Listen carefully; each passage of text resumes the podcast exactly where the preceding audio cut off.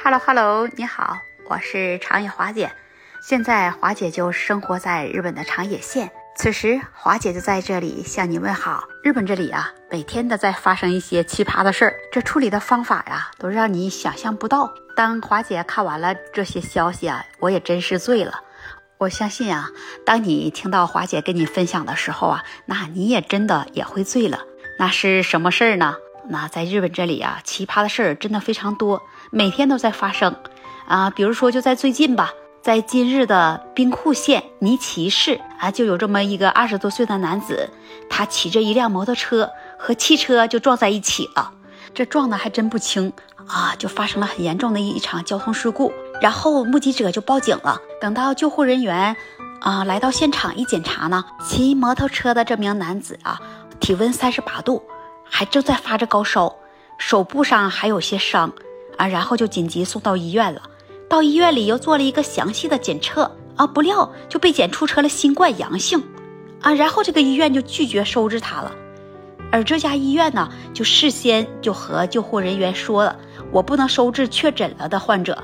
那你看，你作为一个救死扶伤的医院，那你不收治，那让这名患者怎么办呀？后这家医院就说，那不管怎么地，反正我是不能收治。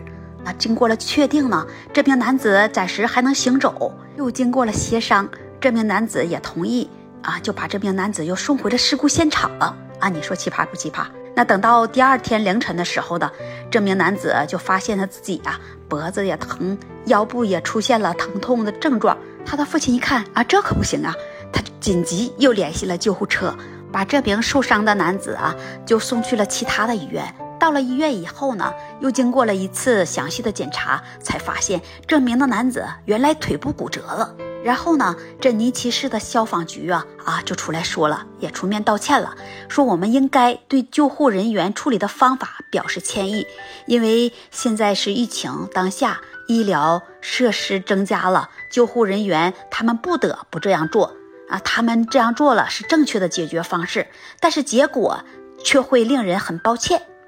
那日本现在医疗的现状是人员不足，救护车也不足，这种医疗的状况呢，现在在日本仍旧是在持续。那有些网友就说了，为什么救护车的人员不把那个受伤的男子送回他的家里呢，反送去了事故现场？那这是为什么呢？那他现在是骨折了腿部，那万一是内伤，那不就耽误了治疗的时间了吗？那会有生命危险的呀！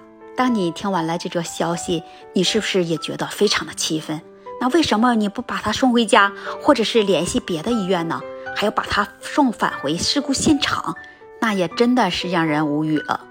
这样的处理方式啊，特别是对受伤者来说，他是非常的心痛啊，也感到非常的不公平。那虽说我是阳性了，那我自己也不知道是怎么感染上的，那你们也不应该啊这样对我吧？那至少也得救治我呀，那我也是一条生命呀，是不是？作为我们一个旁观者啊来看待这件事情呢，我们也觉得啊非常的不公平，也一定去找有关部门去理论一下。还有啊更奇葩的事儿呢，说据日媒体介绍说呀，在八月的十五号，在日本啊有这么一名四十六岁的无业男子，他呢没有固定的住所，也没有经济收入。然后他就给日本的警察厅啊打电话，他说他在东京最有标志性的两个塔上啊放置了炸弹，说在两天后就开始爆炸了。这警察厅一听啊，有这样的消息，那还了得了，赶紧出动调查吧。那其实由于这两年的疫情啊持续，经济不好，有许多人呢。都是对自己的生活失去了信心和生存的勇气了。这名男子啊，他也是这样的心态。他姓柴田，他当时就是在神奈川县后木市，然后他就在室内漫画的一个咖啡厅里，就发出了这个威胁的邮件啊。也是在当天的晚上七点左右的时候，他自己就来到了东京都内的警察署，来投案自首来了。据他自己交代呀，他说他发出邮件的原因是因为找不到工作啊，也没有钱，明知道自己做完了会被抓获，但他还是坚持自己的想法，还要这么做，因为这样做完了啊，是因为你抓获了我，也有了饭吃了，啊，也能省钱了。那华姐在这里说，那你就不如你自己好好找一份工作不好吗？你找一份工作了，你还能有人身自由啊。现在你就被抓获了啊，来到这警察署里，你也没有人身自由了，你只是有一口饭吃而已。那还不如自己辛苦一些，找一份工作。虽然你每天都辛苦吧，但是他有人身自由，不是吗？当你了解了这名男子的奇葩想法，你醉了吗？你无语了吗？有时候啊，他们的奇葩想法、奇葩处理方式和他们的奇葩选择，都是让人无法接受的。人生就像书上写的那样，嚣张、冷酷、狂躁、冷漠。根本就不是善良人用的字眼，还有坚强、充实、自由、奋斗进取，那也与悲观的人无缘。还是你缺乏理性？人生没有对错，只有选择后的坚持就是对的。人生靠的不是时间，靠的是珍惜。今天你听完了华姐带给你的分享，你有什么想法和看法？